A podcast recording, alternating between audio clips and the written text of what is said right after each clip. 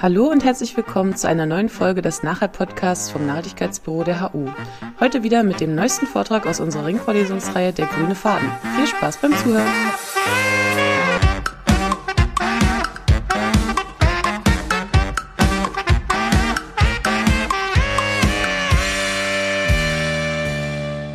Vielen Dank ähm, für die schöne Einführung und ähm, toll, dass ihr hier diese Ringvorlesung organisiert. Finde ich eine, eine, ganz tolle Sache und ich freue mich sehr, dass so viele Teilnehmerinnen und Teilnehmer heute hier sind. Also heute geht es um Wege aus der Biodiversitätskrise und bevor ähm, wir uns um die Wege aus der Krise kümmern, äh, möchte ich natürlich zuerst mal nochmal einen Einblick geben in das Problem. Also was, worin besteht eigentlich diese Biodiversitätskrise? Und eine ganz tolle ähm, Informationsquelle dazu aus meiner Sicht ist der ähm, globale Zustandsbericht ähm, des Weltbiodiversitätsrats. Dieser Bericht wurde letztes, äh, vorletztes Jahr jetzt schon im Mai äh, 2019 veröffentlicht. Und ähm, vielleicht wissen viele von Ihnen nicht, was eigentlich dieser Weltbiodiversitätsrat ist. Der ist nämlich tatsächlich ähm, leider noch gar nicht so gut bekannt ähm, als ähm, in ausgeschriebener Langform Intergovernmental äh, Science Policy Platform on Biodiversity and Ecosystem Services, IPBES ähm, ist die Kurzform. Und ähm, dieser Weltbiodiversitätsrat ähm, ist das parallel eigentlich zu dem Weltklimarat ICCP, von dem bestimmt schon sehr viele was gehört haben. Und ähm, das war eben auch genau der da Gedanke hinter der Gründung ähm, dieses Weltbiodiversitätsrats, ähm, dass IPCC ja zum Glück bewirkt hat, ähm, dass der Klimawandel jetzt in aller Munde ist. Und ähm, der Gedanke war, genau sowas brauchen wir eigentlich auch äh, für die Biodiversität. Denn die Lage da ist äh, mindestens genauso katastrophal. Und das braucht einfach ein viel besseres Sprachrohr und es braucht mehr ähm, wissenschaftliche Grundlage oder vielmehr ein besseres Sammeln von den wissenschaftlichen Erkenntnissen und kommunizieren. Und dazu ist dieser Weltbiodiversitätsrat gegründet worden. Und ähm, dieser Bericht, ähm, von dem ich jetzt hier äh, mal die Broschüre ähm, mit der Zusammenfassung hier als das Cover ähm, äh, reingetan habe, das ist eben die umfassendste Beschreibung des Zustands unserer Ökosysteme und ihrer Artenvielfalt ähm, seit 2005. Das ist also ein ganz äh, wichtiges Dokument aus meiner Sicht. Und diesen, dieses Summary for Policymakers ähm, hat circa 40 Seiten, ist im Internet verfügbar und ähm, eine deutsche Kurzfassung, da habe ich den Link hier unten reingestellt. Ähm, und die Folien, die werden ja danach dann auch ähm, für Sie zur Verfügung stehen. Also empfehle ich unbedingt da auch mal reinzuschauen. Die aus meiner Sicht ähm, wichtigste Folie, die ähm, zusammenfasst, um was es eigentlich geht, ist oder äh, Abbildung ist diese hier, hier in der deutschen Fassung, ist ähm, sehr komplex, deswegen schauen wir uns das ganz äh, gemütlich äh, der Reihe nach an. Auf der rechten Seite ähm, ist zusammengefasst, was eigentlich alles sich tatsächlich verschlechtert hat, ähm, beispielhaft hier rausgegriffen. Und auf der linken Seite geht es darum, was hat denn diese Krise ausgelöst. Und dieser globale Zustandsbericht, das muss ich vielleicht noch sagen, das ist eine Zusammenfassung von ähm, dem aktuellen Wissen über Biodiversität weltweit, zusammengetragen von einer ganz langen Liste von Expertinnen und Experten, ähm, Naturwissenschaftlerinnen, Naturwissenschaftler, aber auch Geisteswissenschaftlerinnen, Geisteswissenschaftler haben daran mitgewirkt. Das heißt wirklich eine umfassende Zusammenstellung von dem aktuellen Wissen. Und ähm, das erschreckende Ergebnis, vielleicht haben Sie das auch noch im Ohr äh, von der Zeit, als dieser Bericht ähm, veröffentlicht wurde, da war das zumindest mal kurz in den Medien, von acht Millionen bekannten Arten ähm, sind bis zu eine Million vom Aussterben bedroht. Und hier nochmal ähm, ein Ergebnis, was wirklich auch ganz erschreckend ist, finde ich. Circa 25 Prozent der Arten in den meisten Tier- und Pflanzengruppen sind bereits vom Aussterben bedroht. 25 Prozent, das muss man sich mal der, auf der Zunge zergehen lassen. Jede vierte Säugetierart, jeder vierte Vogel weltweit und so weiter durch die Tiergruppen und Pflanzengruppen hinweg ist bereits jetzt vom Aussterben bedroht. Dann vielleicht nochmal, was bedeutet dieses vom Aussterben bedroht? Das ist eine Kategorie, die wurde vor langer Zeit schon von der International Union for Conservation of Nature, IUCN, ähm, ins, ins, Leben gerufen und etabliert. Ähm, das ist so ein Kategoriensystem hier, was ähm, einem hilft einzustufen, wie gefährdet bestimmte Arten sind. Und ähm, diese Kategorie vom Aussterben bedroht ist eben die höchste Kategorie ähm, unter den Gefährdungskategorien. Und ähm, in Klartext übersetzt bedeutet das, diese Arten in dieser Kategorie ähm, haben ein extrem hohes Risiko des Aussterbens in der Natur in unmittelbarer Zukunft. Also nochmal zurück zu diesem Ergebnis. Das bedeutet also, bis zu eine Million Arten haben ein extrem hohes Risiko des Aussterbens in der Natur in unmittelbarer Zukunft. Also es ist ähm, ein wahnsinniger Fakt einfach, ähm, der einen immer wieder umhaut, äh, wenn man den hört, finde ich einfach unglaublich. Und es ähm, aus meiner Sicht darf auf keinen Fall untergehen zwischen ähm, Corona und Klimawandel und allen äh, schlimmen Nachrichten, die da immer so kursieren. Hier auch nochmal ähm, ein erschreckender weiterer Aspekt, ähm, die Aussterberaten seit ähm, 1500 hier mal aufgetragen, auch wieder aus dem Bericht in deutscher Version hier übersetzt. Ähm, es wird immer wieder gesagt, naja, Arten sterben doch auch so aus. Das war schon immer so und es gehört im Prinzip zur Evolution auch dazu. Das ist auch richtig, das stimmt. Es gibt ähm, natürliche Aussterberaten und die sind in dieser Grafik hier auf, auch, auch aufgetragen, sieht man hier unten als grauen Balken. Und was halt das Erschreckende ist, ist man, wenn man sich jetzt diese einzelnen Artengruppen anguckt, wie viel drüber die aktuellen Aussterberaten tatsächlich liegen. Also die liegen weit über diesem natürlichen Maß und ähm, also bis zu 100 mal höher, auch ähm, 100 mal bis zu 100 mal höher als die Aussterberaten im Durchschnitt der letzten 10 Millionen Jahre. Also das ist nichts, was man einfach so wegwischen kann mit dem Argument, na ja, das findet doch sowieso statt, sondern das ist einfach ein gigantisches, eine gigantische Krise, ähm, der wir es hier zu tun haben. Und das Schlimme, was man an dieser Grafik auch nochmal sieht, diese Linien gehen alle noch weiter in die Höhe, keine Sättigung in Sicht. Das Artensterben nimmt immer weiter zu. So, was sind denn jetzt eigentlich die Auslöser von dieser wahnsinnig dramatischen Krise? Was, ähm, was hat es ausgelöst? Was ist, ähm, was sind die ähm, Treiber dahinter? Auch dazu ähm, gibt es natürlich sehr viel Information in diesem, in diesem Bericht und die Grafik hier fasst es so ein bisschen zusammen. Also ähm, hier auch die indirekten Treiber. Ich möchte mich jetzt aber hier mal ähm, im Vortrag auf die direkten Treiber ähm, beschränken. Und die schauen wir uns jetzt nochmal genauer an. Was sind die Ursachen für den Verlust von Biodiversität? Und ähm, der Weltbiodiversitätsrat ähm, Rat hat ähm, vor allem sechs Faktoren hier identifiziert, die da eine Rolle spielen. Veränderte Land- und Meeresnutzung, direkte Ausbeutung, Klimawandel, Verschmutzung, invasive Arten. Und dann gibt's noch die Kategorie andere. Und die Ergebnisse sind hier unterteilt nach den drei großen ähm, äh, Reichen äh, Land, Süßwasser und Meer. Und wenn man sich jetzt nochmal diese ähm, wichtigsten Faktoren anschaut, äh, dunkelblau und blau, das sind eben die veränderte Land- und Meeresnutzung und die direkte, direkte Ausbeutung. Und diese zwei Faktorengruppen zusammengenommen verursachen ungefähr, also verursachen zusammen schon mehr als 50 Prozent aller globalen Verschlechterungen. Also kann man eigentlich guten Gewissens sagen, das sind die Haupt, äh, Hauptpunkte, die Hauptdinge, die wir ändern müssen, wenn wir die Biodiversitätskrise stoppen wollen. Schauen wir nochmal genauer an Land. Äh, Landnutzungswandel, sieht man hier nochmal in dunkelblau, ist also der entscheidende Auslöser für, für Biodiversitätsverlust und die Verschlechterung von Ökosystemfunktionen.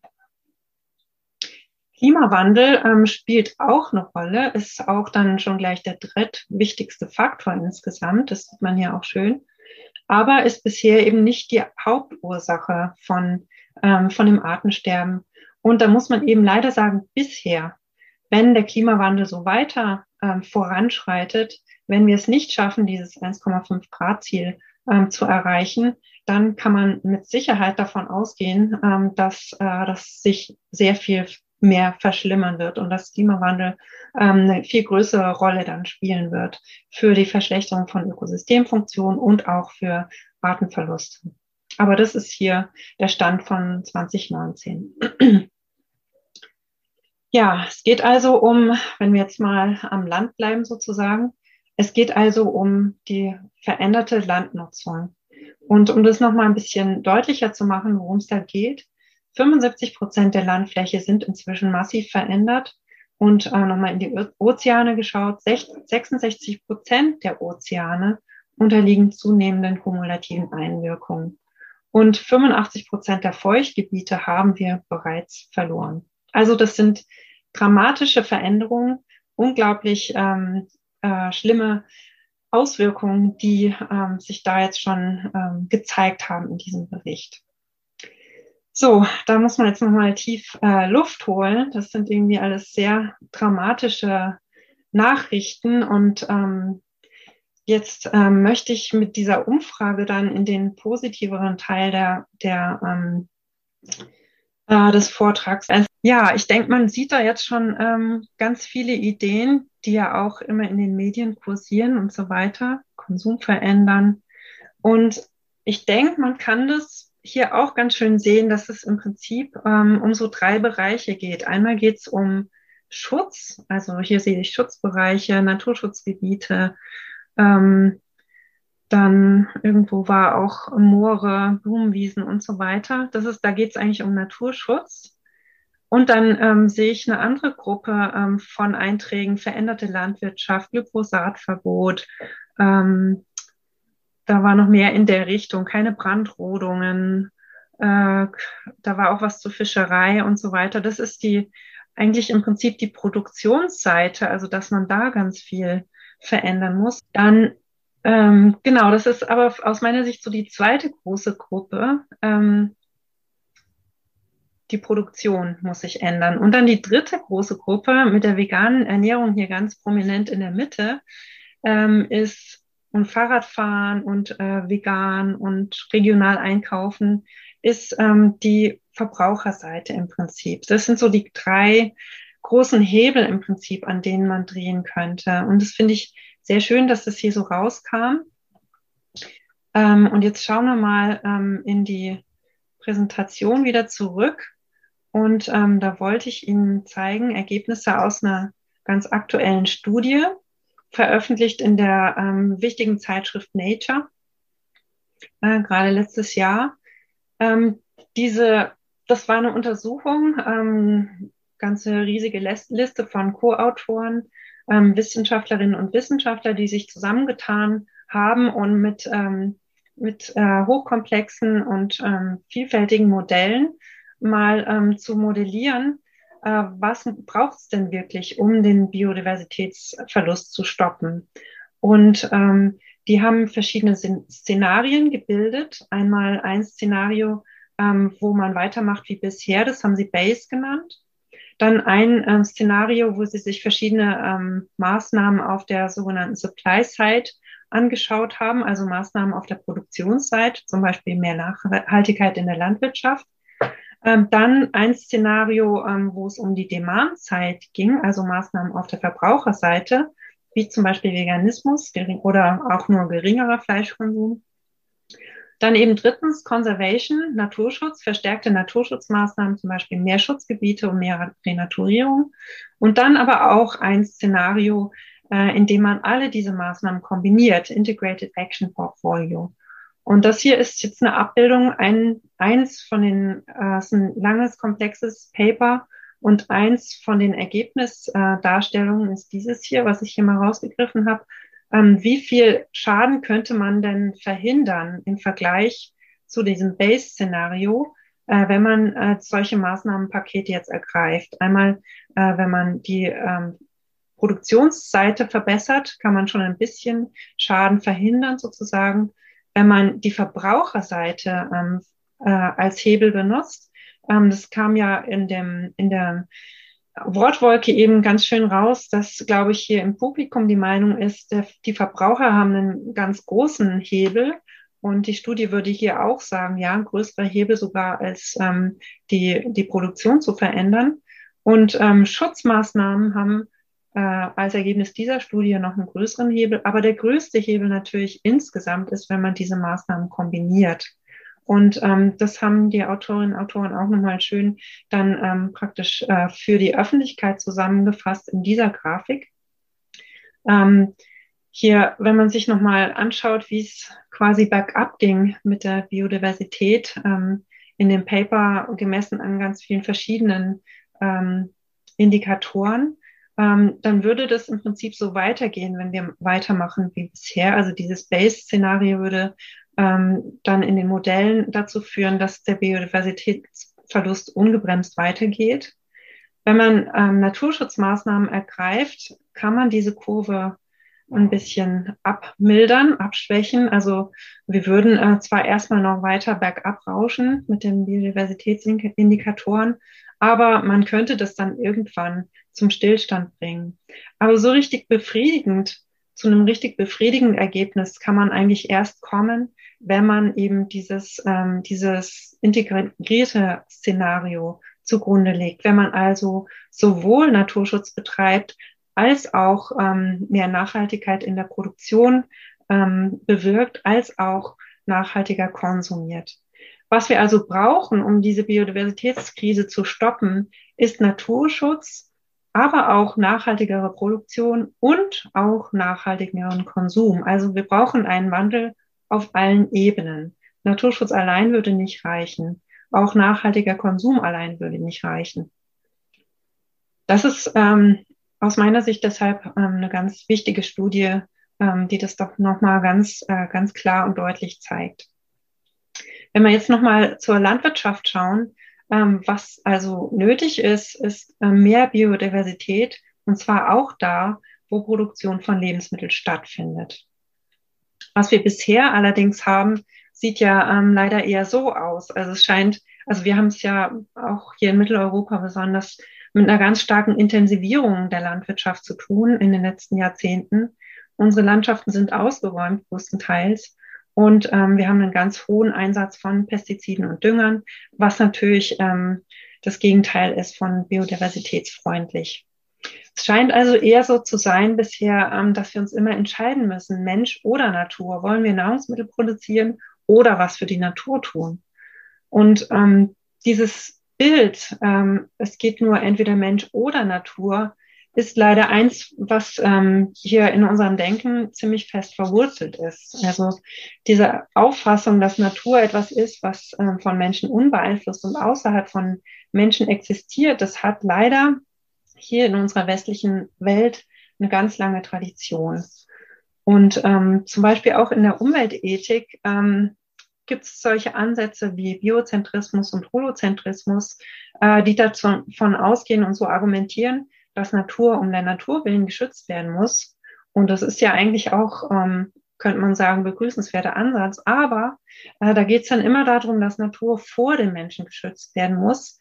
Und Mensch ist dabei dann eben konzeptionell, gedanklich in den sozusagen in den Wurzeln unseres Denkens immer Gegenspieler von Natur. In der wissenschaftlichen Ökologie war das auch ganz lange so. Da hat man auch immer geschaut, also Ökologie, ökologische Prozesse laufen eigentlich da so richtig in Reinform ab, wo Natur unberührt ist von Menschen. Und das, das ist auch dieses ähm, Mensch gegen Naturbild oder Mensch oder Naturbild, was da ganz fest verankert war. Das ändert sich jetzt langsam. Inzwischen werden in der Ökologie auch ähm, von Menschen beeinflusste Systeme untersucht, zum Beispiel in der Stadtökologie. Oder äh, man betrachtet sich ganz gezielt auch sozial-ökologische Systeme, in denen eben ähm, geschaut, also da schaut man ähm, ganz gezielt danach, wie denn menschliche Aktivitäten ähm, interagieren mit äh, dem biologischen und dem physischen Kontext. Auch in der Umweltethik gibt es äh, zum Glück äh, eine Strömung, die immer ähm, wichtiger wird, die relationale Umweltethik. Und eine Vertreterin davon in Deutschland ist die Uta Esa. Und ähm, ihr Ansatz, den nennt sie den inklusiven Humanismus. Und äh, darin argumentiert sie, es geht eben nicht darum, Mensch gegen Natur, also Menschen und Mensch und Natur sich so gegenüberzustellen und äh, quasi zu sagen, wir müssen ähm, Natur vor den Menschen schützen, sondern ihr geht es darum zu sagen, ähm, wir sollten diese humanitären Anliegen, wie zum Beispiel Welternährung, äh, nicht gegen die Anliegen des Naturschutzes ausspielen, sondern wir sollten es schaffen, beide Anliegen miteinander zu verbinden. Und ein ganz großes Hauptargument in dieser Form von Umweltethik ist, dass jeder Mensch ein Recht auf ein glückliches, gutes Leben hat. Und dazu ähm, wollte ich jetzt noch mal einen kleinen Ausflug machen in die Philosophie, äh, was denn gemeint ist in der Philosophie mit einem guten Leben. Ähm, der griechische Begriff dafür ist Eudaimonia und der geht zurück, ähm, wie so vieles in der Philosophie, in unserer westlichen Philosophie, auf Aristoteles, also ist ein Begriff aus der griechischen Antike. Und der ähm, sagt was aus über Lebensglück. Also, und ähm, Eudaimonie ist eigentlich auch ähm, der, das, der Grund und der letztendliche Zweck aller menschlichen Bestrebungen. Also in dieser äh, philosophischen Richtung ist man davon überzeugt, dass ähm, eigentlich alles, was wir Menschen so tun, das letztendliche Ziel im Hintergrund hat, dass wir gut leben wollen und Lebensglück erreichen. Ähm, das gute Leben in diesem philosophischen Sinn besteht darin, die spezifisch menschlichen Fähigkeiten zu verwirklichen. Also ein gutes Leben und Glückseligkeit erreicht man nach dieser Philosophie erst dann, wenn man nicht nur egozentrischen und momentan wichtigen Aktivitäten nachgeht, sondern wenn man es schafft, in seinem Leben seine eigenen Fähigkeiten voll auszuleben. Was hat das Ganze jetzt mit Umweltethik zu tun? Ähm, der Bogen geht hier rüber. Eine dieser spezifisch männlichen Fähigkeiten ist auch Naturverbundenheit. Mit Naturverbundenheit ist gemeint die Fähigkeit von Menschen, in Verbundenheit mit Natur zu leben und pfleglich mit ihr umzugehen. Es geht also nicht darum, Leistungen von der Natur abzurufen und zu nutzen, sondern hier geht es darum, sich freiwillig dazu zu entscheiden, in Einklang mit Natur zu leben. Das ist mit Naturverbundenheit gemeint. Und in diesem Sinn führt dann Naturverbundenheit auch zu Glück. Also Verwirklichung von Naturverbundenheit ist damit dann auch eine Voraussetzung für ein gutes Leben und Glückseligkeit. Eine von vielen anderen. Natürlich muss man erstmal genug zu essen haben und äh, man darf nicht frieren sozusagen. Aber ähm, wenn man diese Grundbedürfnisse ähm, sozusagen, wenn die einem gegeben sind, ähm, was dann noch fehlt zum Glück, ein Baustein zum Glück sozusagen, ist, dass man Naturverbundenheit ausleben kann. Und im Prinzip ähm, sagen dasselbe, also es sagt nicht nur die Philosophie, dass Naturverbundenheit zur Glückseligkeit führen kann, sondern ähm, da gibt es auch immer mehr Studien, die zeigen aus der Umweltpsychologie und Umweltpädagogik, Ausleben von Naturverbundenheit wirkt sich positiv aus, auf Persönlichkeitsentwicklung aus und kann in dem Sinn glücklich machen.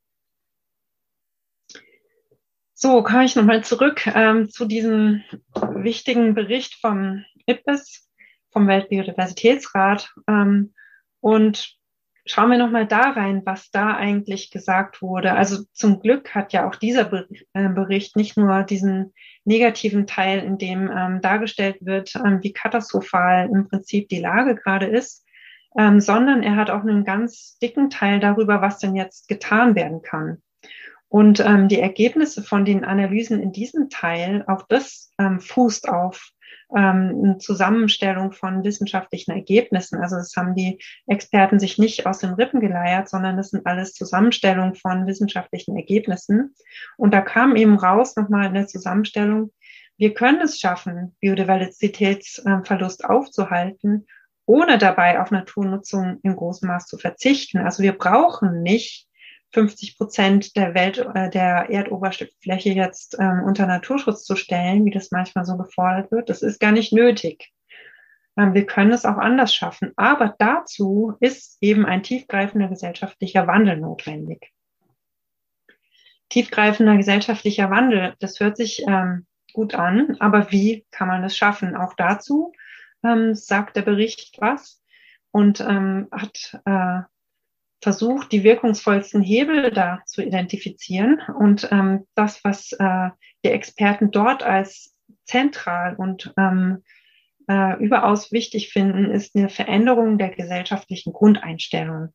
Und Sie schreiben, ähm, deswegen ging es auch vorhin um das gute Leben, Sie schreiben, der Schlüssel ist die Entwicklung von konkreten Visionen für ein gutes Leben. Auf Englisch, Embrace Visions of a Good Life. Das ähm, sagt der Weltbiodiversitätsrat, ähm, ist unser Schlüssel, ähm, um den Wandel auszulösen. Wir müssen es schaffen, Visionen zu entwickeln für ein gutes Leben und dieses dann auch umzusetzen. Ähm, das kann man auch nochmal nachlesen in anderer Form in anderen Papieren sozusagen. Hier mal äh, eine Grafik, die habe ich rauskopiert aus einem Dokument. Das ist äh, ein Entwurf äh, für eine neue Biodiversitätsstrategie, eine internationale. Ähm, die äh, CBD, Convention on Biological Diversity, ist eine internationale Vereinbarung und die, äh, da geht es jetzt darum, die zu erneuern. Eigentlich hätte am letzten Herbst hätten die Verhandlungen stattfinden müssen, wurden Corona-bedingt leider ähm, vertagt. In diesem Herbst ähm, soll es jetzt tatsächlich passieren und es soll international sich geeinigt werden auf eine neue globale Biodiversitätsstrategie. Und zentrales Element dieser Strategie soll die Vision sein für 2050, Living in Harmony with Nature. Also auf ganz hoher Ebene wird, ähm, werden diese relationalen Werte, dieses Miteinander von Mensch und Natur da eben ganz ins Zentrum gestellt.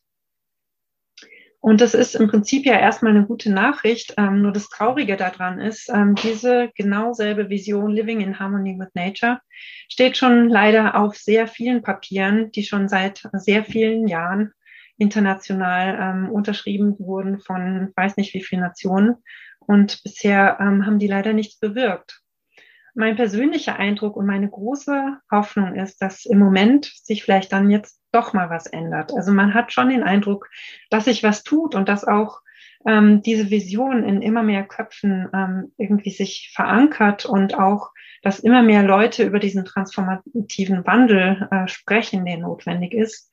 Und deswegen hätte ich schon die Hoffnung, dass im Herbst, ähm, wenn da was Neues verhandelt wird, ähm, dass das dann auch ähm, erstens ähm, nicht wieder verwässert wird, sondern ähm, auch gut da reingeschrieben wird, gut verankert wird und das dann auch ähm, diesmal das tatsächlich was bewirkt.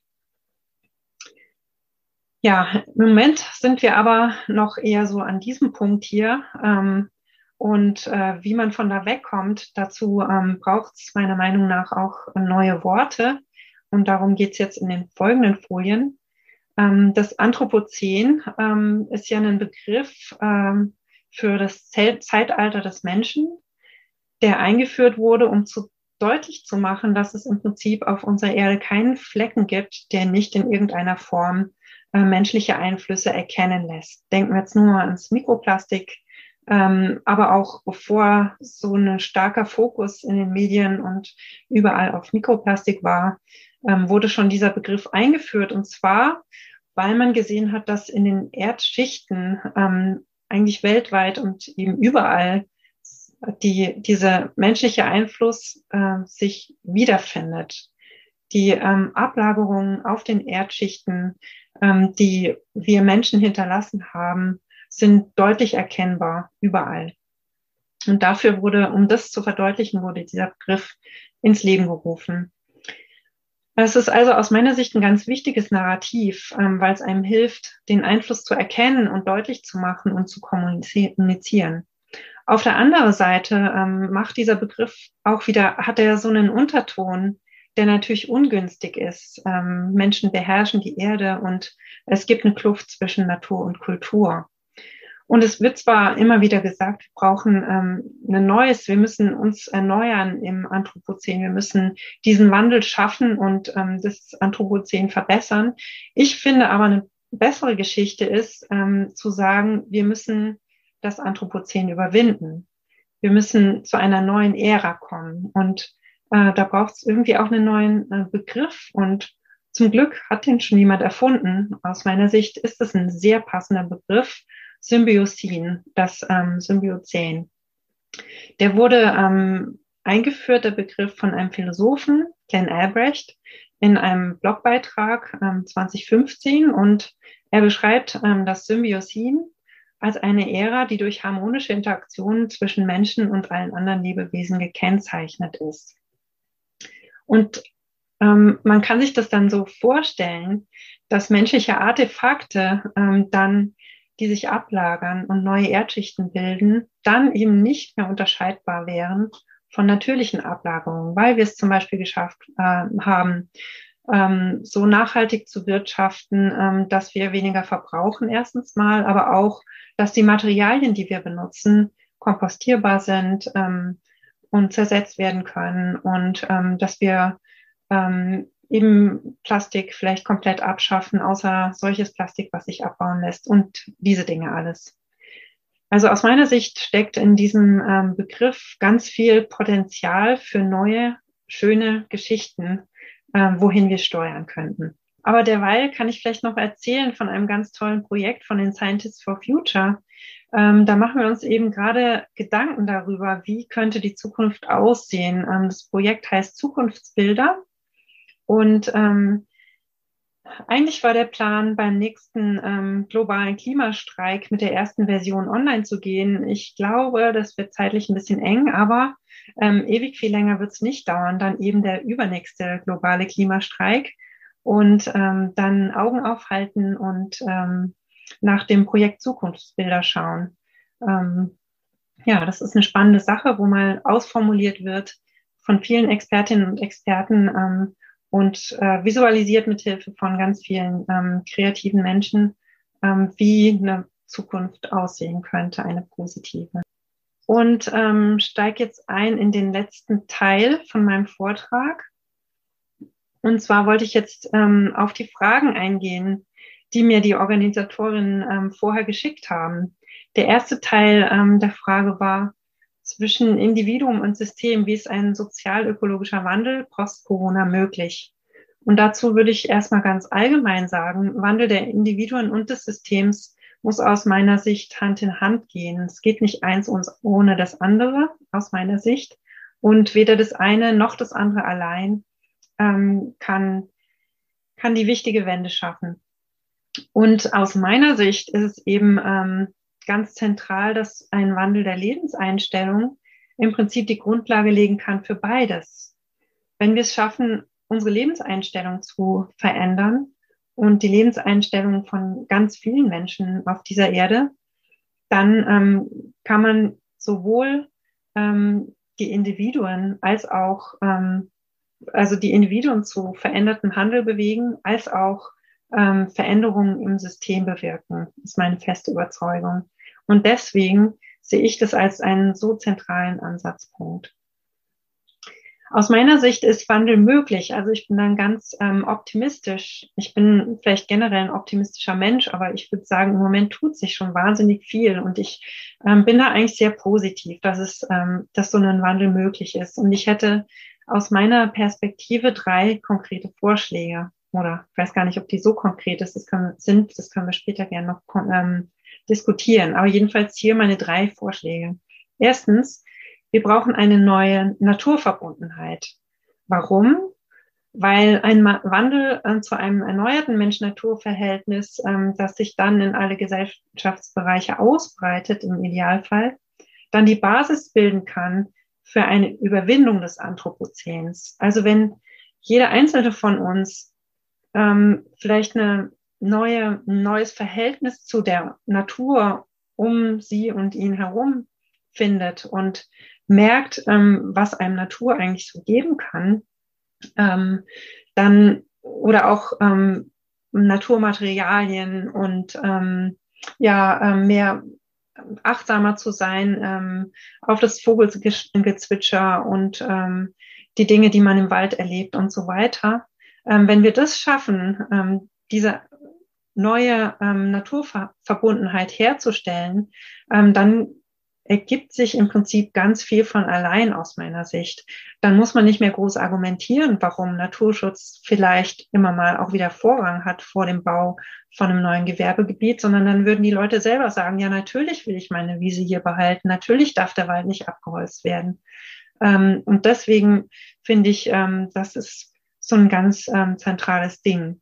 Und ähm, deswegen auch meine zwei Fragen am Anfang dieser Veranstaltung, weil mich ähm, persönlich interessiert, inwiefern vielleicht die Corona-Pandemie hier schon was bewirkt hat. Und ich denke, da hat man schon ganz deutlich auch gesehen, dass man eben ähm, durch dieses Eingesperrtsein daheim und so weiter, ähm, dass sich da eben auch einiges geändert hat. Corona-Pandemie als Trigger, ich würde schon sagen, ja. Und ich würde auch sagen, ähm, dass das hilft, ähm, dieses neue ähm, Mensch-Natur-Verhältnis ähm, jetzt hinzukriegen. Zweite, zweiter Vorschlag, wir brauchen positive Bilder. Ähm, ich denke, diese, das ist vielleicht, ähm, ich weiß nicht, wie es Ihnen gefühlsmäßig so gegangen ist bei dem ersten Teil von meinem Vortrag. Bei mir ist es immer so, dass diese Zahlen und diese unglaublichen Fakten ähm, immer wahnsinnig beeindruckend sind, mich dann aber lähmen. Also das, das verursacht bei mir so eine Schreckstarre und ähm, ja, das ist bei mir jedenfalls persönlich nicht motivierend und nicht positiv. Und deswegen denke ich, ähm, man braucht ganz unbedingt diese Bilder, die einem sagen, ja, da will ich hin, so soll es aussehen. So kann, ähm, wenn wir jetzt diese ganzen Maßnahmen umsetzen zum Klimaschutz und zum Biodiversitätsschutz, wie viel schöner würde unsere Welt dann sein? Und ähm, ich denke, wenn man es schafft, viel mehr von solchen positiven Geschichten und positiven Bildern bereitzustellen, dann ähm, ist es viel einfacher, Menschen zu motivieren, dann auch die notwendigen Schritte zu gehen. Und das ist auch eins von den Zielen oder das äh, große Ziel von diesem Projekt Zukunftsbilder von den, von den Scientists for Future. Und ähm, drittens, der dritte Vorschlag ist, wir müssen emotionalen Zugängen mehr Raum geben. Ich bin Naturwissenschaftlerin und ich denke ähm, ganz auf offensichtlich Fakten und Zahlen und Grafiken, wie ich sie am Anfang gezeigt habe, sind notwendig. Die brauchen wir. Wir brauchen auch solche Daten und die Untersuchungen dazu. Aber die alleine schaffen es nicht. Das ähm, hat man ja auch in der Vergangenheit eigentlich gemerkt. Und ähm, was ich denke, was hier den Wandel bewirken kann, sind eben solche emotionalen Zugänge zu schaffen. Also ich denke, für einen transformativen Wandel sind Ansätze notwendig, die kognitives mit emotionalem Wissen verbinden. Und aus meiner Sicht brauchen wir dazu Wissenschaften und die Künste und beides am besten in Kombination. Und ähm, weil ähm, das mir auch ein persönliches Anliegen ist, also diese im Prinzip alle diese drei Punkte, ähm, habe ich vor, na, naja, jetzt inzwischen etwas mehr als ein Jahr auch selbst eine Initiative mit begründet. Da will ich kurz mal hier ähm, äh, einen Screenshot zeigen von unserer Internetseite. Symbioscene heißt unsere, ähm, unsere Initiative mit einem S noch in der Mitte, um zu zeigen, dass es uns auch um sowas wie Szenarien geht, also mögliche Zukünfte und ähm, so ein bisschen Ideen entwickeln. Und ähm, ja, wir verstehen uns eben als, ähm, als eine Initiative, die ganz gezielt ähm, Künste und Wissenschaften miteinander verbinden will und ähm, damit eben den Weg bereiten für ein erneuertes Mensch-Natur-Verhältnis und ähm, damit eben hoffentlich Schritte motivieren in die Richtung zu einem Symbiozän. Also gerne mal die Internetseite anschauen, da stehen noch viel ähm, mehr Infos über ähm, unsere Hintergründe und so weiter.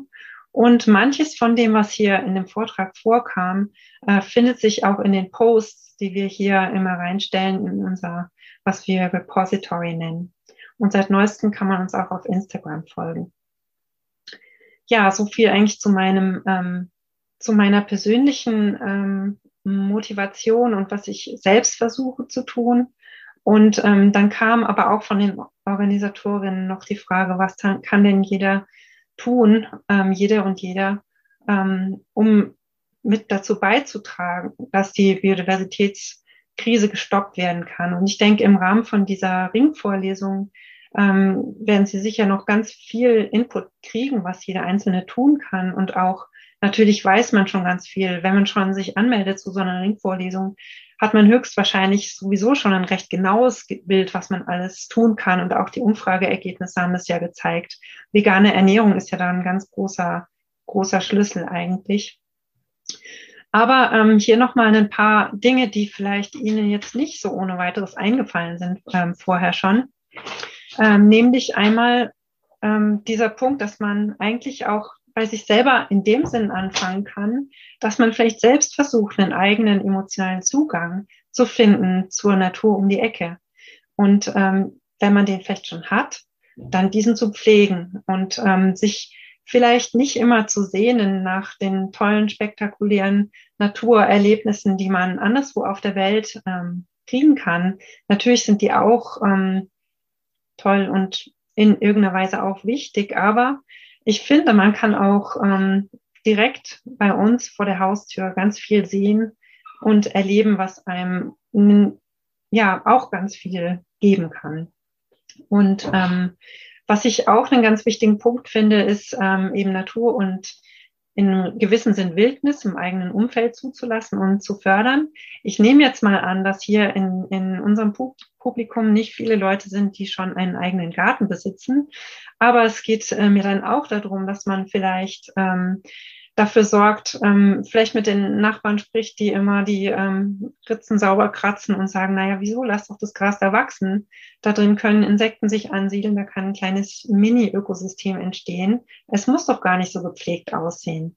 Und wenn man es schafft, ähm, mehr Wildnis und Natur sein zu lassen, auch in der Stadt, dann würde man es schaffen, gleichzeitig Biodiversität zu fördern und auch zu einer neuen Ästhetik beizutragen ähm, die dann vielleicht ähm, in Zukunft auch dazu führt, dass man auch in Parks ähm, solche Abschnitte zulässt, die ähm, verwildern dürfen und so weiter. Aber zum Glück in Berlin ähm, ist es ja eh schon alles sehr weit. Also so, äh, zum Beispiel das Südgelände ist ja ein ganz tolles Gebiet, deswegen habe ich jetzt auch hier ein Foto daraus hier im Hintergrund, ähm, wo solche Dinge im Prinzip schon passieren. Und es gibt auch Initiativen in Berlin, die jetzt ähm, Berlin zur Wildnisstadt machen wollen. Also da ist man ja schon super weit. Aber das kann man eben auch ähm, selbst noch fördern, indem man ähm, Leute bestärkt, das zu tun, ähm, einfach Sachen verwildern zu lassen, den Rasen nicht zu oft zu mähen und so weiter.